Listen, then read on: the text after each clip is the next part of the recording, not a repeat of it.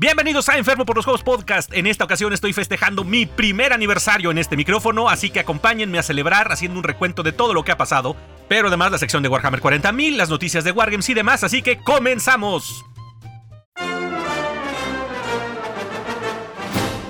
Hola, ¿qué tal? Soy el enfermo, tu ludópata de aniversario. Bienvenidos al episodio número 50 de Enfermo por los Juegos Podcast. Me encuentro sumamente feliz y emocionado porque este 29 de julio se cumplió un año de que lancé el primer episodio de este podcast. Y bueno, pues ¿qué puedo yo decir? La verdad han sido un montón de experiencias bastante gratas. No sabía yo realmente a dónde iba este proyecto. Pero bueno, ya platicaremos de esto ahorita en el tema principal, que obviamente pues es lo que quiero contarles.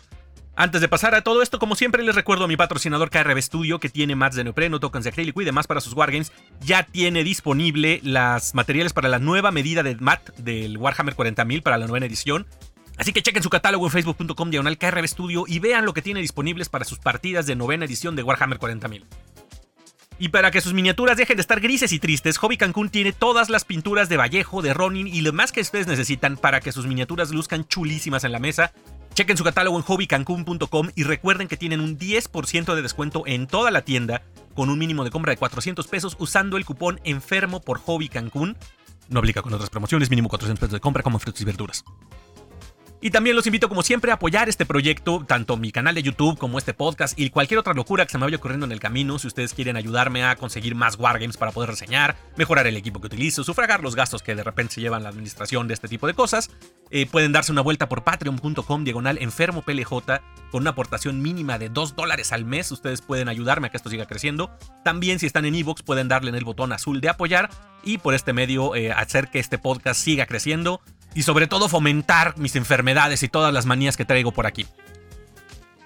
En esta ocasión tengo que decirles que no habrá cápsula de Bicéfalo Board Games porque mi queridísimo amigo Alan se encuentra un poco mal de salud, tuvo algunas complicaciones ahí, así que Alan te mandamos un muy muy fuerte abrazo desde aquí, que te recuperes muy pronto, sigue echando ganas viejo, cuídate. Pero de cualquier modo, échenle un ojo a lo que está publicando Bicéfalo Board Games en sus distintas redes sociales porque hace unas cosas bastante interesantes y tiene unos materiales muy exclusivos. Y ahora sí, vámonos con los comentarios y saludos del episodio anterior. Comenzando pues en Evox con los comentarios del episodio anterior, el número 49, a donde platiqué acerca de los juegos y las miniaturas, pues bueno, hubo varias respuestas muy interesantes, empezando con un anónimo que dice que creo que siempre tendré un problema con la comunidad de México, aclaro también soy de aquí, tampoco es que me vaya a pelear o vaya a ser personal. Jajaja, dice. Me refiero a que siempre encontraré difícil de aceptar el hecho de cómo se utiliza la palabra wargame y que siempre tiene que estar ligada a miniaturas. Yo creo que finalmente lo que te acerca al hobby que mencionas son las minis, ya que wargames existen de muchos tipos y no todos incluyen minis, fichas de cartón con simbología o tan para señalar el tipo de unidad. Así que primero es amor a primera vista al plástico, ya después si el juego en mecánicas es bueno te llevará a un equilibrio. Tema para una noche de pintura, definir qué es un wargame. Saludos y muy buena reflexión. Gracias, no sé si tú seas chiromaniaco, que también este, entró a hablar algo al respecto en, mi canal de YouTube. Y está muy interesante lo que comentas, sobre todo respecto a la denominación, ¿no? Si bien es cierto que eh, indistintamente, por ejemplo, yo utilizo, bueno, todos aquí utilizamos Wargame para referirnos efectivamente a los Wargames de miniaturas. Eh, y también es como que en general, si tú buscas Wargames en, en Google, en YouTube, cosas así, de lo que más va a aparecer es de juegos de miniaturas. Es muy cierto que puede ser un poco ambiguo si pensamos que Wargame pues también puede ser un juego de mesa con temática de guerra. Creo que en efecto esto es un tema muy interesante. Digo, yo debo mencionar que, por ejemplo, en mi conferencia que di en la Mega, eh, sí hago la aclaración al inicio por lo menos de que hablo de los Wargames de miniaturas creo que pues el, general, ¿no? El, el, entendido común es que si hablas de juegos de mesa de guerra, pues bueno, ya es diferente. Aunque sí, en efecto, el término, si, si hablamos de Wargame y lo reducimos a miniaturas, pues puede ser confuso en algunos casos. Suena muy interesante, voy a llevar esta plática a lo mejor no a la noche de pintura, digo igual y si se presta ahí, pero sino también con el Escuadrón Wargamer, ya hablaremos de eso un poco más adelante, pero definitivamente es un tema muy interesante, que habría que buscar la manera de, de acotarlos aunque también, si, si yo hablo, ¿no? En, cada, cada vez que se hace la mención de Wargames de miniaturas, pues ya es como que decir, o juego, bueno, si lo, pasamos a español tal cual, juegos de guerra con miniaturas, pues ya es bastante extenso, ¿no? Pero bueno, a final de cuentas sí, yo hablo de los Wargames de miniaturas y en parte, pues bueno, tú lo escuchaste, mi opinión es, es sí un poco, como dices, las miniaturas te jalan, las miniaturas te atraen a primera instancia, por lo menos cuando te metes a este mundo. Si es el primer juego en el que te vas a meter, seguramente las miniaturas es de lo primero que te atrae. Ahora, no necesariamente a lo mejor son las miniaturas más bonitas, como mencionábamos, ¿no? A lo mejor tú estabas un día en una demostración de, no sé, de novena era, o de Bolt Action, o de de cualquier otro wargame que no sea los de Games Workshop. No pensemos siempre en, o no lo reduzcamos a los de Warhammer 40.000 o Age of Sigmar. Pensando en cualquier otro wargame, lo que te llama la atención son las miniaturas, no tanto la calidad de las mismas. Tú ves a alguien jugando esto, te acercas a preguntar del juego y te llama la atención, y entonces dices, yo quiero jugar esto. No tanto te fijas por la calidad de las miniaturas, sino por las miniaturas en sí mismas. Esa es mi opinión, ¿no? Eh, a final de cuentas, como, como veremos en el resto de los comentarios, pues este, las opiniones van en gustos, a final de cuentas. Y creo que, eh, insisto, mi conclusión es, no hay una opinión correcta. Cada quien llegamos por, por una forma que nos atrae. Y pues el chiste es disfrutarlo, ¿no? Creo que la conclusión de todos los que platicamos, a final de cuentas, es que esto es un hobby, es una pasión que todos disfrutamos. Muchas gracias por tu comentario de cualquier manera y pues aquí seguimos. Yo llevaré el, tema de los Wargames a ver con quién lo podemos platicar y qué conclusiones sacamos. Después mi queridísimo Necropitch comenta que coincido plenamente contigo, mi buen, creo que son dos ángulos muy diferentes de visión. En el caso de Simon, sí tiene muchas minis increíbles, pero es eso, mero coleccionismo con juegos planos y repetitivos. Son ganchos de compra donde el Kickstarter te cuesta lo que un ejército de 40.000. Me he gastado como 8 varos de cada Kickstarter. No por algo existe la distinción de Ameritrash en la jerga de juegos de mesa. Pocos son los wargames que balancean buenas mecánicas de juego, estética de minis y hobby. Infinity es una de ellas, sin embargo su trasfondo está en pañales. No estoy de acuerdo en la postura de que es inconcebible que la gente no se esfuerce por minis pintadas en calidad Pro Painter, pues comentaste algo bien cierto. Cuando terminas de pintar una mini puede que haya quedado culerísima, pero a tus ojos y como producto de tu esfuerzo o tiempo lo ves hermoso y lo disfrutas en el juego. No hay una satisfacción más grande que llegar al campo de batalla con tu mini recién pintada y con el orgullo de decir la pinté, sin importar la calidad. Ese entusiasmo es creo el motor del hobby y la pasión que muchas veces se tiene cuando juegas. Así que concluyendo, creo que no importa si es la mini o el juego, creo que es la emoción, la pasión y el gusto que te genera. Todo lo demás es secundario. Maravilloso comentario, Necro. Me encantó lo que dices. Y pues también lo sabes, yo comparto su opinión, ¿no? El, juego en sí mismo, el, Wargame, regresando al tema, pues son, son muy apasionantes. No conozco un jugador de Wargames que, no esté apasionado por su juego, por su facción, por la temática, por todo. Con los juegos de mesa, pues puede gustarte uno mucho, puede ser tu favorito, pueden encartarte las miniaturas, pero no conozco a alguien que tenga una pasión tan grande como las que tenemos los Wargamers. Digo, seguramente los hay. Sé que hay jugadores que compran la colección completa de tal o cual juego, las ediciones especiales, las ediciones de Kickstarter con todas las recompensas, porque, porque son seguidores de la marca, son seguidores de la temática y demás. Pero creo creo, y bueno, no estoy generalizando a final de cuentas, ustedes saben que no me gusta generalizar, pero siento que no hay la misma relación emocional que hay con tu ejército de Wargames que con tu Zombicide o tu este, Rising Sun o cualquiera de estos juegos. Definitivamente, digo, ambos como producto pues son cosas hermosas, pero el vínculo que ya genera un jugador con sus ejércitos, con todo esto que nos envuelve, pues creo que es algo que va más allá y que, bueno, a final de cuentas, bien lo mencionas, es la emoción y es la pasión que genera. Muchas gracias, Necro, un abrazote y aquí seguimos. Después mi querido Bazarro que dice, ay amigo, como te había mencionado antes, uno pasa por diferentes etapas de coleccionismo, desde juntar tazos, como mencionaste antes, hasta coleccionar miniaturas. Por ejemplo, ya en el tema de antes de Age of Sigmar estuvo a punto de entrar en el Warhammer Fantasy con Condes Vampiro, porque las minis me encantaban y se me hacían hermosas. Pero la abrumación de que me querían hacer comprar y nada más para empezar, así como la enciclopedia de reglas, que era como un tomo para cada ejército y con un esbozo de alrededor de 6 mil pesos y encima armarlas y pintarlas con conocimiento cero, por lo que tuve que dejarlo ahí y luego apareció un anuncio en Midranor de alguien cambiando tres cajas de miniaturas armadas y pintadas para Infinity por Condes Vampiro. Y solo fue cuestión de investigar y ver que Corvus Belli te regalaba las reglas, el creador de listas y todo lo que se llegara a ocupar, al igual que los perfiles de cada unidad.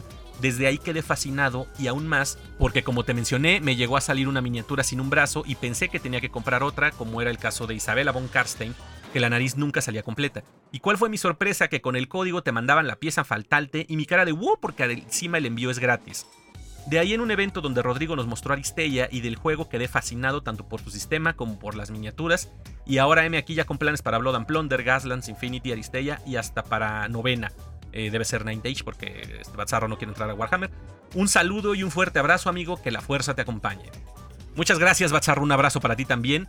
Y pues vaya, este, vaya historia, viejo. Tú sí has andado dando bandazos por aquí y por allá. Pero pues vaya, me queda claro que te quedaste clavado con Infinity. Y muy válidas tus razones, ¿eh? O sea, yo entiendo todo lo que dices. Eh, me parece muy adecuado eh, y muy justo es todo de cómo Corvus Belli piensa mucho en sus jugadores. Eh, vaya, a final de cuentas, el juego en sí mismo, yo no puedo opinar de él, no lo he jugado, tengo muchas ganas. Pero las miniaturas son hermosas. Pero a final de cuentas, pues bueno, no solo son las minis. Ahí hay un montón de cosas alrededor que es lo que te tiene, te tiene convencido de Corvus Belli. E insisto, completamente válido. Y pues bueno, Blood and Plunder, chulada. Gaslands, eh, ay, es un tema aparte, yo creo, ¿no? Creo que los juegos agnósticos vale la pena hacer un día un programa al respecto, lo voy a tomar en cuenta. Porque, pues ahí es el juego, definitivamente. Gaslands, este, Frostgrave y, y demás juegos que, que lo que te dan son nada más las reglas y tú llevas las miniaturas que quieres eso es un tema muy interesante. Vaya, mm, el mismo novena, ¿no? Que las reglas están ahí y tú juegas con lo que quieras.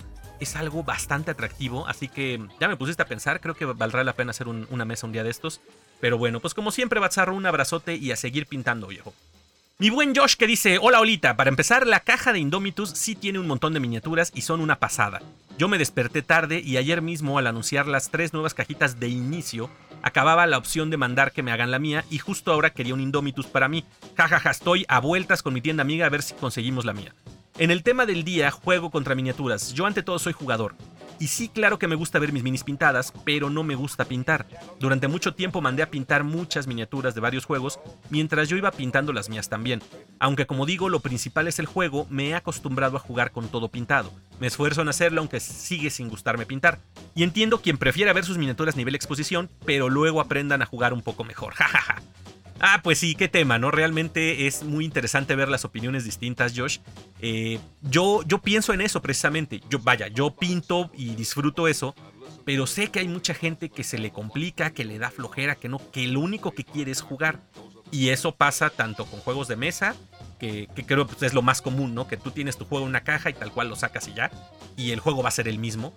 Pero en los wargames, pues también hay mucha gente que dice, yo lo que quiero es entrarle al juego y no complicarme la vida pintando, ¿no? Y ahí está entonces, lo mando a comisión con alguien, utilizo herramientas como las contras y demás, pero pues el chiste es disfrutarlo, ¿no? Disfrutar pintar o disfrutar jugar, pero pasártela muy chido. Muchas gracias Josh y te mando un fuerte abrazo hasta allá, hasta España.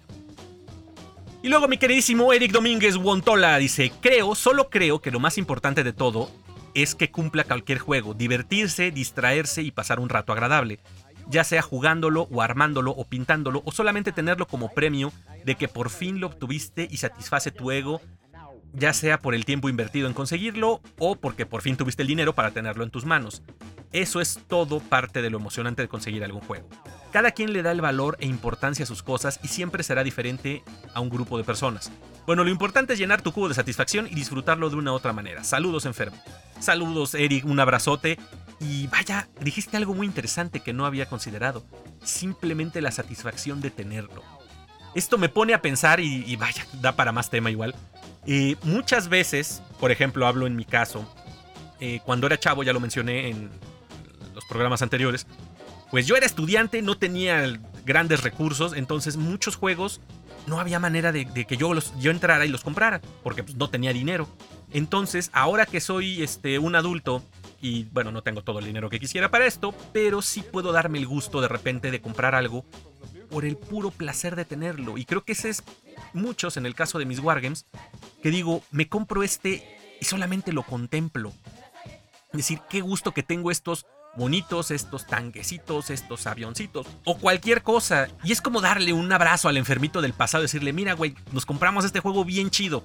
No pudiste comprarte este, pero disfruta esto, el, el puro objeto. Eso ya es un afán maniático, obviamente, y entra ahí en la parte del acumulador, diagonal coleccionista, como quieran ustedes considerarlo. Pero también es una razón muy interesante por la que muchas veces lo compramos. Por el puro placer, por la pura satisfacción de poseer el objeto, ¿no? Es, es una cuestión bastante, bastante interesante. Muchas gracias, Gontola. Un abrazote como siempre. En Facebook también tuvimos algunos comentarios. En la PAMP, mi queridísimo Ernesto Arias dice ambos, refiriéndose al juego y a la miniatura. Si la historia está muy bien, pero las minis están culebras, pues mejor compras de otra marca para jugar. Si la historia está culebra, ni te preocupas en saber más, si acaso compras minis para usarlas en otros juegos. Muy interesante perspectiva. Y, creo que ahí, fíjate, gana entonces un poco el juego. Porque si dices, mira, este juego está muy chingón, eh, las miniaturas están culerísimas, pero te compras las minis de otra marca y juegas, está muy padre. Es porque el juego llama la atención.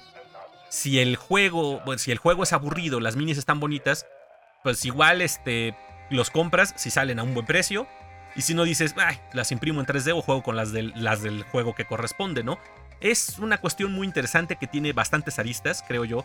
Por los comentarios que he visto, pues realmente pone a pensar bastante, ¿no? Pero pues vuelvo al punto que mencioné hace rato, no hay una opinión correcta, eso sí. Muchas gracias Ernesto, un abrazo. Beto González dice, me encantó cómo abordaste el tema sobre qué es mejor pintar o jugar. Gracias Beto, pero bueno, yo insisto, no es que algo sea mejor, es más bien qué te gusta más a ti. Pero sí, chido, muchas gracias. Mi queridísimo Gabriel Yan que dice, muy buen capítulo de podcast, pinten sus monos chingao.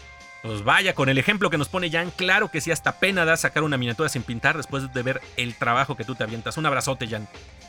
Y mi querido capitán Omar Zaragoza que dice, ¿qué onda ese amigo? Muy bueno el episodio, menos la parte de Warhammer, aburrido, jajaja, dice, ya lo sé que no te gusta, güey. Yo debo admitir que me dejo llevar mucho por las miniaturas y me enfoco a los juegos de la temática que me guste. Sin embargo, puedo ver un juego de piratas y si los componentes son meeples de madera simulando ser un pirata, la neta no me engancha demasiado. Yo soy pro Ameritrash y pro Wargamers con miniaturas chingonas. Saludos. Gracias Omar y pues yo también, Team Juego con miniaturas, definitivamente. Después en Games Workshop México, Dani Viali dice, a la hora de pintar, procurar dar una historia y un por qué está la miniatura peleando y también darle un trasfondo a todo ese universo que estás armando para que en la batalla sientas que es tu ejército o tus minis y así tener la mejor experiencia en un juego, pero en sí el juego tanto puede hacer la mini como viceversa. Está interesante, pero sobre todo lo que dices, eh, lo de darle un trasfondo a tu miniatura. Yo no conozco muchos jugadores de los que son cercanos a mí, por ejemplo.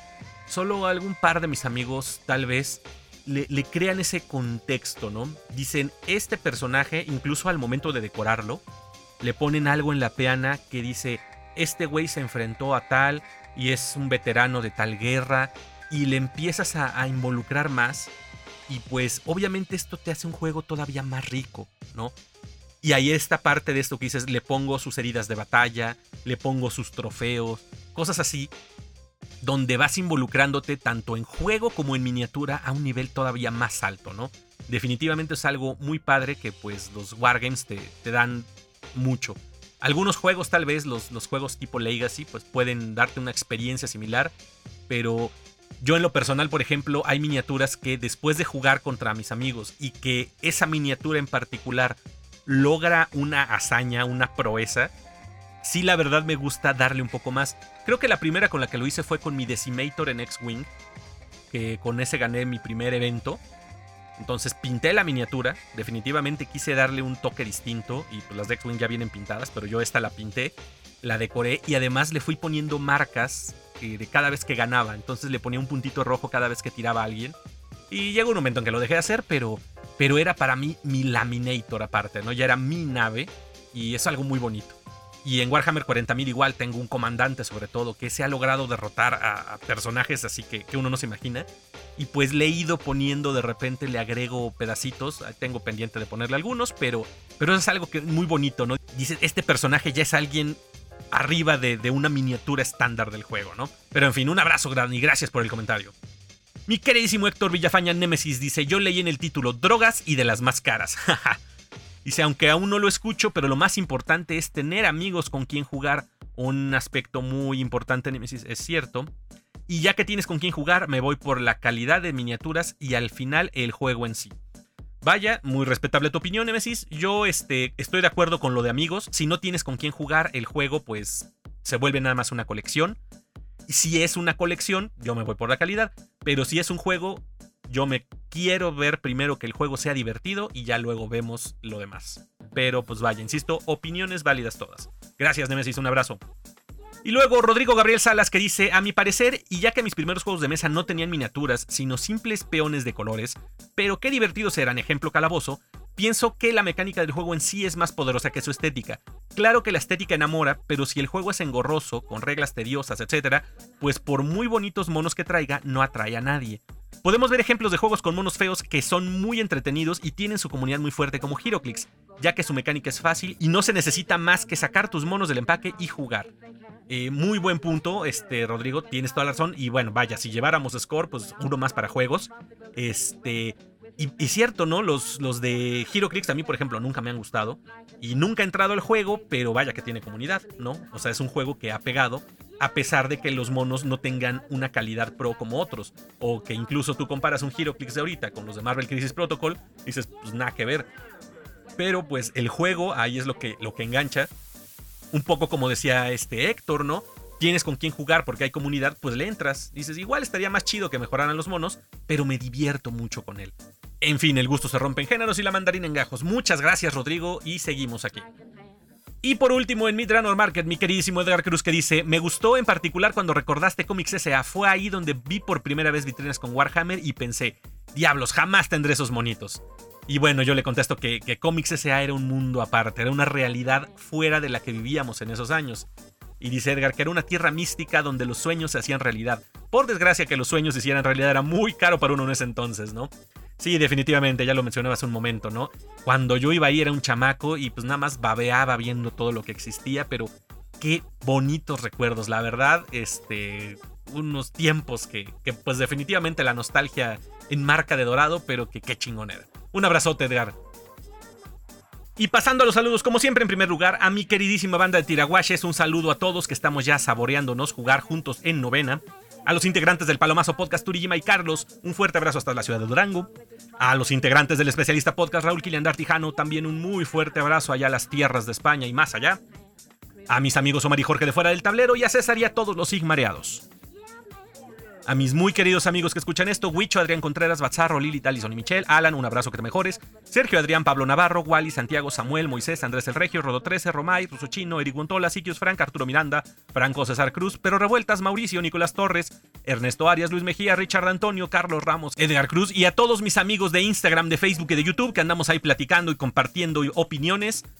También a todos los grupos de Facebook donde comparto esto, La Pampa, el grupo de la pelea con monitos de plástico, jugadores de mesa de la Ciudad de México, Terra Invicta, Mitranor Market, Board Gamers México, Warhammer México, el sector Hidalgus, Juegos de Mesa Puebla, Juegos de Mesa Aguascalientes y Juegos de Mesa y Tablero. Y también, como siempre, una invitación a que conozcan el trabajo que hacen algunos de mis colegas creadores de contenidos. En video, por ejemplo, está Studio Oblivion, Bicéfalo La Cueva de Chomer, Mad Goblins Workshop. También chequen un canal nuevo que hemos estado platicando y viendo un trabajo bastante interesante que están haciendo que se llama Lunateca. Y obviamente mis queridos amigos este, Zapata y Laura de La Matatena. Y en podcast están los Sigmariados, fuera del tablero las cápsulas del hobby, Trollcast, Mariachi Meeple, que ya empezaron a grabar nuevamente les mando un fuerte abrazo, y el nuevo proyecto de Escuadrón Wargamer, del cual hablaremos en un momento.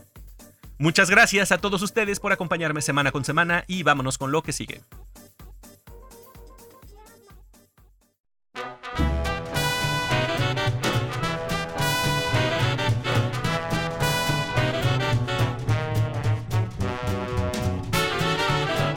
Qué sucedió esta semana? Bueno, ya que andamos en lo del aniversario y voy a estar platicando mis ideas de cómo empezó esto y todo, esta sección no sabía cómo llamarlo, el qué sucedió en la semana, bueno, hablar de notas en general a final de cuentas, eh, no tenía yo idea de cómo ponerle y me acordé de, de Les Luthiers, tenía mucho que no los mencionaba.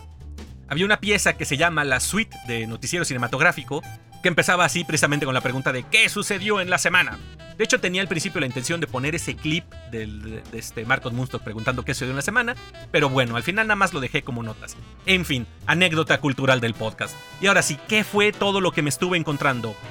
Pues bueno, esta semana estuvo bastante movida. ¿Se acuerdan que les mencioné, creo que hace un par de programas, que se iba a llevar a cabo la GenCon de forma virtual? Y que precisamente la semana anterior no hubo noticias prácticamente de, de otros Wargames, o bueno, de otras marcas, eh, tanto porque salió la novena edición de Warhammer 40.000, tanto porque pues se estaban reservando para la GenCon que, que se acaba de llevar esta semana y bueno, hubieron muchos, muchos avisos Eh, obviamente un montón de cosas referentes a juegos de mesa, pero eso se los dejo a otros podcasts. Yo aquí les hablo sobre todo de miniaturas. Y una de las primeras que salió y que ya me puso a temblar fueron las expansiones nuevas del Marvel Crisis Protocol. Tengo que decir que aún no he comprado este juego, pero creo que es de los siguientes en la mira. Voy a poner una encuesta o algo a partir de que tenga ya más o menos un presupuesto para el siguiente juego. El Marvel Crisis Protocol definitivamente me hace muchos ojitos. Y es porque además anunciaron las expansiones de los X-Men. Salen Magneto, Wolverine, Cyclops, Storm, Sabretooth, Mystic, Beast y Toad. Son con la estética muy parecida a los de los 90 a los que salían en la serie. Y vaya que hoy me enloqueció. Magneto es uno de mis personajes favoritos. Eh, Wolverine con el traje amarillo. Eh, me hubiera gustado el traje café, pero el amarillo está chido. Eh, Cíclope con el, el que trae el cinturón este a un costado, pero no trae el pelo suelto, trae el que es como con, la máscara completa. Tormenta también, está la clásica del, traje negro con estas como alas. Sabertooth igual, Bestia el azul chirísimo. Toad, eh, Toad no es de mis personajes favoritos, pero bueno, la expansión de X-Men se ve que va a estar chidísima de Marvel Crisis Protocol. Ya pronto espero también yo tener el mío para estarles platicando. Y luego de Fantasy Flight Games hubieron muchas noticias durante la GenCon. De entrada vámonos con Armada, este juego de naves capitales. Eh, anunciaron las nuevas facciones de la época de Clone Wars, República y Separatistas. Van a salir con una caja de inicio, un starter, que creo que yo no había visto un starter pues desde la caja de inicio cuando salió Armada. Así que estas se ven muy interesantes, traen una nave grande y dos medianas por cada una de las facciones. Además, junto con eso, pues bueno, sale una caja de escuadrones de cada una de las, de, las facciones correspondientes. Se ven muy bonitas. O tal vez yo me inclinaría por las de la República. Pero a final de cuentas no juego desde hace años Armada y no pienso regresar ahorita. Pero vaya, se ven muy chidas para mis amigos que juegan. Este Huicho, este Omar. Pues ahí tienen las, novedades que van a salir. Seguro van a estar atrás de ellas. No solamente eso, también de Armada anunciaron una, una expansión que se llama los Fleet Essentials. Y trae una, una caja de cartas con todo lo que se ha publicado hasta ahora eh, dice ahí que van a publicarlas con un nuevo formato. Yo creo que van a vender más micas, obviamente. No sé, se ve que van a ser chiquitas, como las de expansión, las upgrades de X-Wing. Pero bueno, que van a incluir ahí todas las cajas que se han publicado hasta el momento. Personajes, este, tripulaciones, eh, armamento, equipo y demás. Y que de hecho va a incluir varias cartas duplicadas, pues, de algunas de las mejoras más utilizadas. Lo cual, pues bueno, se agradece que no te hagan comprar una nave para una sola carta, ¿no? Pero en fin, eh, sabemos que Fantasy Flight así se las gasta. Y que además estas cartas van a traer ya los nuevos iconos pensando para homologar algunos cambios de reglas que vienen con, las naves de Clone Wars. Pues bueno, es para que tengas ya todas tus upgrades y todos tus personajes y demás con los iconos nuevos que van a tener las, las reglas que van a salir. Pues definitivamente interesante para todos mis amigos que juegan Armada. Ahí tienen el nuevo este, futuro de sus dineros. Pero también salieron cosas para X-Wing, seis expansiones. Eh, uno que se llama TIE Heavy, la verdad no me encantó. Es un TIE Fighter con un pegote ahí al lado y que trae armas más pesadas. Eh, una caja que se va a llamar Heralds of Hope de la Resistencia, que trae el X-Wing naranja este de Poe Dameron y el A-Wing verde, esto en el universo del Rise of Skywalker de la última película. También sale la expansión del ETA 2 Fighter, es el, el Jedi Fighter este que ya parece casi un TIE, el que vuelan en la tercera película. Y esta trae el anillo de, para viaje hiperespacial. Eh, también sale para República el V-Wing, el V-Wing, el que ese sí no me gusta ni tantito. Pero es la nave de, clones que también sale en, ese episodio. Y para los separatistas sale el Droid Tri-Fighter y el Slave One de Jango Fett, el que es azul. Eh, me llamó la atención que ahorita todavía no hubo anuncios para rebeldes, así que seguramente esperemos más adelante que salgan con algo. Y ya que lo van a sacar por separado, seguramente será algo que llame la atención. También para X-Wing eh, se anunció una actualización de puntos. Los que juegan X-Wing, bueno, ya saben que eh, los puntos no vienen publicados en las cartas de las naves, los pilotos y demás, sino que se manejan todos por una aplicación y periódicamente hacen ajustes dependiendo cómo se van este, comportando las listas en los torneos y demás. Si algunas este, empiezan a, sacar ventaja a favor de otras, pues bueno, hacen algunos ajustes para mantener el juego equilibrado, lo cual se me hace muy bueno porque esto no pasaba en la edición número 1. Así que cambio de puntos para todos mis amigos que juegan X-Wing. Y por último, en Fantasy Flight salieron también cosas para Star Wars Legion. Eh, anunciaron por un lado expansiones de personajes, que es Anakin Skywalker, que va a ser comandante, ese es para los, este, la República. También los este, especialistas para la República, que son ciertos clones con roles especiales, se ven muy chidos. Eh, también especialistas para los separatistas, que son igual estos androides, el, comandante, bueno, uno que es táctico y distintos personajes ahí. Y una que está chidísima, Darth Maul. Ese va a estar bien, bien padre. Igual asesina más por pintarlo, seguramente voy a tenerlo en algún momento. Y por último, para Legion, también anunciaron la expansión del clan Ren de los este, Mandalorians, estos de Sabine, la familia de Sabine. La verdad, a mí esa serie me perdió en, toda esa saga, la de los Mandalorianos.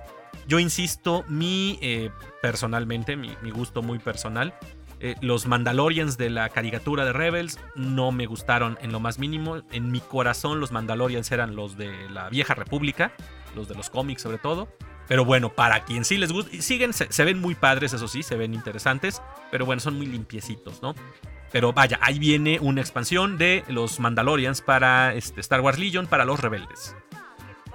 Y otra que sacó noticias fue Firelock Games, los este, que publican Blood and Plunder y Oak and Iron.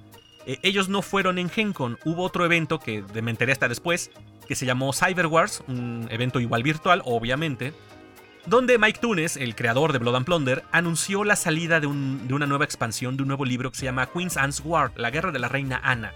Es un nuevo set de reglas que va a salir en otoño y abarca un periodo de una serie de conflictos en finales del siglo XVII y el XVIII eh, en América. Me puse a revisar un poquito porque no me da tanto mi parte de historia. Y al parecer, pues bueno, son, son estas guerras que estuvieron dando, sobre todo en América del Norte, con este, en Estados Unidos, en Canadá y demás. Eh, marcan el fin de la era de los bucaneros, dice aquí, y el inicio de la era dorada de la piratería. Que van a haber nuevas facciones y van a haber muchas expansiones con unidades. Eh, de aquí me suena, pues por ejemplo, he estado viendo que hay expansiones de, nativos americanos, les llaman ellos porque ponerles indios está mal. Eh, y había algunos canadienses, ¿no? Onda apaches también de los norteamericanos y cosas por el estilo que se ven muy padres. Y pues bueno, creo que ahí es donde, donde van a estar ubicados, ¿no? Estos, estas nuevas facciones de Blood and Plunder. Pero además otra muy interesante y que ya tendremos que tener a Omar aquí para platicar de estos temas precisamente, es que sale un Kickstarter para la nueva gran expansión de Blood and Plunder que se va a llamar Raise the Black, o sea, Isen la bandera negra. Este nuevo proyecto, eh, dice Tunes, que va a ser un salto en la línea de tiempo y algo que es muy, muy interesante para los jugadores de Blood and Plunder o los que estén interesados pensando en entrar, es que con esta campaña de Kickstarter va a salir un starter, un, set para dos jugadores que va a contener dos sloops, que son dos barcos de plástico. El sloop es un barco, de hecho dicen aquí que es una versión un poco más pequeña del sloop actual, pero bueno, va a traer dos. Además, dos tripulaciones, para, una para cada uno de estos, de 13 modelos cada una, pero los modelos van a ser de plástico. Eh, los que han jugado ahorita, los que tienen Blood and Plunder, pues bueno, saben que son miniaturas de metal, un poco complicadas de amar porque hay que limpiarles bastante, pero aquí van a dar el brinco a modelos de plástico y además mencionan que van a ser en sprue, o sea, en matriz, con distintas configuraciones, o sea que tú vas a poder armar tus marinos con distinto armamento o en distintas posiciones, cosas así, lo cual le da un punto muy, muy interesante a Blood and Plunder. Eh, además, el, starter este va a traer rigging de plástico para los barcos, o sea, va a traer este, todos los aparejos y demás. Y además libro de reglas, tokens, eh, un mat, escenografía de cartón, eso está muy bueno, y todos los accesorios que necesites para jugar. Y que el precio de salida va a ser 100 dólares. Eh, suena bastante tentador. Yo ahí estaré pendiente de este Kickstarter de Race de Black. Ya invitaré a Omar para que nos platique más al respecto. Y pues seguramente terminaré cayendo como buen maniático que soy. Ahí tendré mi eh, Kickstarter de Race the Black para Blood and Plunder. Y en otras notas, en, varias, eh, estuve ahí revisando distintas páginas, pues ahora que estuve viendo las notas esto, y me encontré uno que me llamó la atención, se me hizo curioso, que se llama A Billion Suns, eh, un billón de soles, de, de, esta marca de juegos que se llama Osprey, que son de estos juegos que les llaman agnósticos, es decir, solo son las reglas y tú juegas con lo que quieras, con lo que tengas a la mano.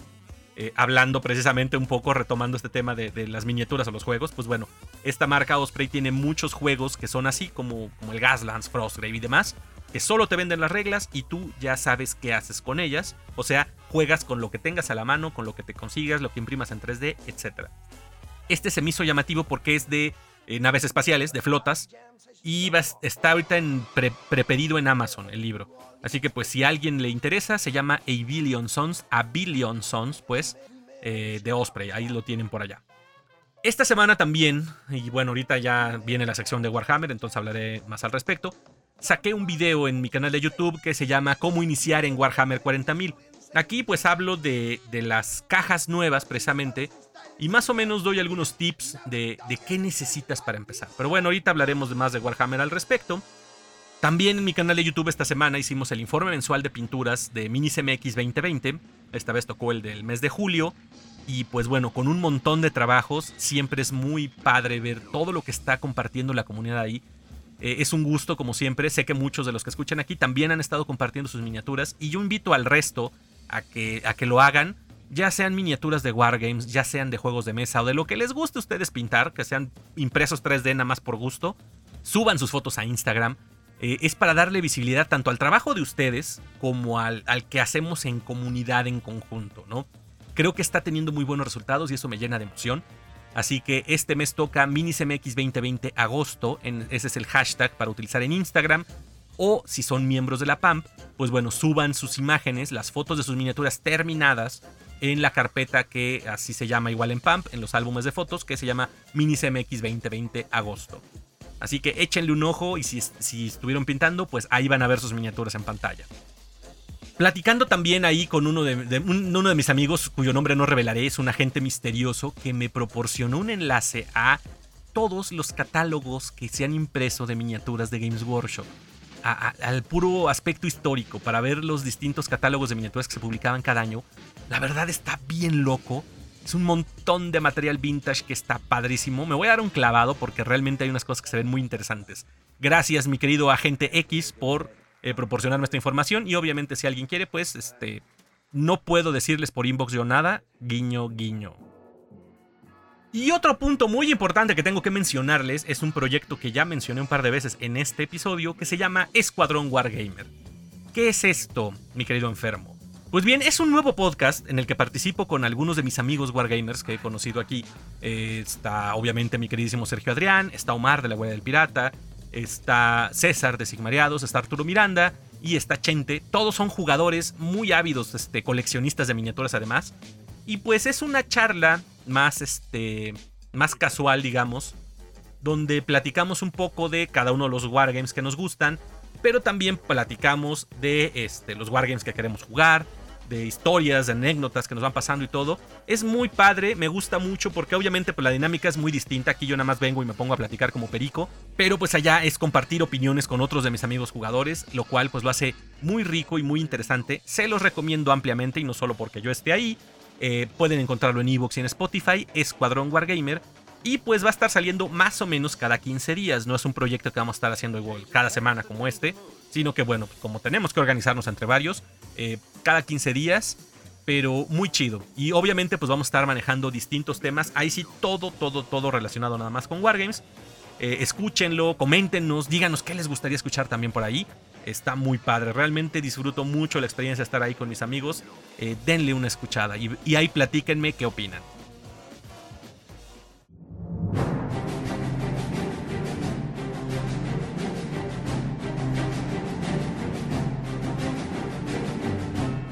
Y pasando a su sección de Warhammer 40.000, ya saben, este, a los que no les interesa el juego, pues bueno, ahí en la descripción del programa están los tiempos para que se puedan brincar a lo que sigue. De entrada, lo que publicaron en Warhammer Community más relevante fueron las cajas de inicio. ¿Se acuerdan que la semana pasada mencioné yo que Indomitus no era la caja de inicio de Warhammer 40.000 de la novena edición? Pues bueno, efectivamente, tenía yo razón. Bueno, ya lo habíamos platicado aquí, también lo hablé con, este, el simio y Pitayas en Trollcast anunciaron tres nuevas cajas de inicio, ahora sí, para que empieces a jugar Warhammer 40.000. Eh, con la misma temática de la edición, ahorita con Necrones y Marinos, y además estas sí traen accesorios de juego. Son tres diferentes, obviamente pues con distintos contenidos y varían en precio, eh, que son, primero, la edición de recluta, esta es la más básica, viene con una unidad de guerreros necrones, un líder, digamos, que creo que no tiene rol de HQ, pero es un Royal Garden y unos de estos escarabajos. Y para los Space Marines trae un teniente y una unidad de intercesores. Además, la caja trae, este, en cuanto a accesorios, dos regletas de estas de plástico, eh, dos sets de dados de seis caras, un mat de cartón, o sea, es un cartoncito delgado impreso, un folleto de reglas, no es el reglamento completo, eh, las calcomanías para poner las miniaturas, y además la parte inferior de la caja está decorada como para que la utilices de una escenografía muy básica, ¿no? Un cubito ahí como un pequeño edificio que pones en medio del tablero. Esta caja pues está muy, muy sencilla, pero es, es, atractiva sobre todo por el precio. Eh, es el equivalente en la octava edición, salió una que se llamaba First Strike. Creo yo que es más o menos la, equivalencia. La First Strike estaba rondando los mil pesos la última vez que la chequé. Eh, pues seguramente saldrá en un precio similar. No sé si en comparación tenga más miniaturas, pero bueno, rondará los mil milifracción de pesos probablemente la edición recluta. Por otro lado, la siguiente, la intermedia, es la, edición Elite. Igual, trae para los Necrons, trae lo mismo, una unidad de guerreros, unos escarabajos, pero en lugar del Royal Garden trae un Scorpec Lord y una unidad de Scorpec Destroyers. Estos ya están más, más pesaditos, están muy padres. Y para los Space Marines, en lugar del teniente, trae un capitán, eh, los mismos Intercessors y una unidad de Outriders, que son las motos. En cuanto a accesorios, viene exactamente con lo mismo, pero bueno, la caja es un poco más grande, está igual decorada para que sirva de, escenografía. En la edición actual, bueno, en la octava, en la edición pasada, había una que se llamaba No No Fear, creo que es el equivalente en este caso, y del precio que yo vi, de los últimos que vi publicados, rondaba los 1800 más menos.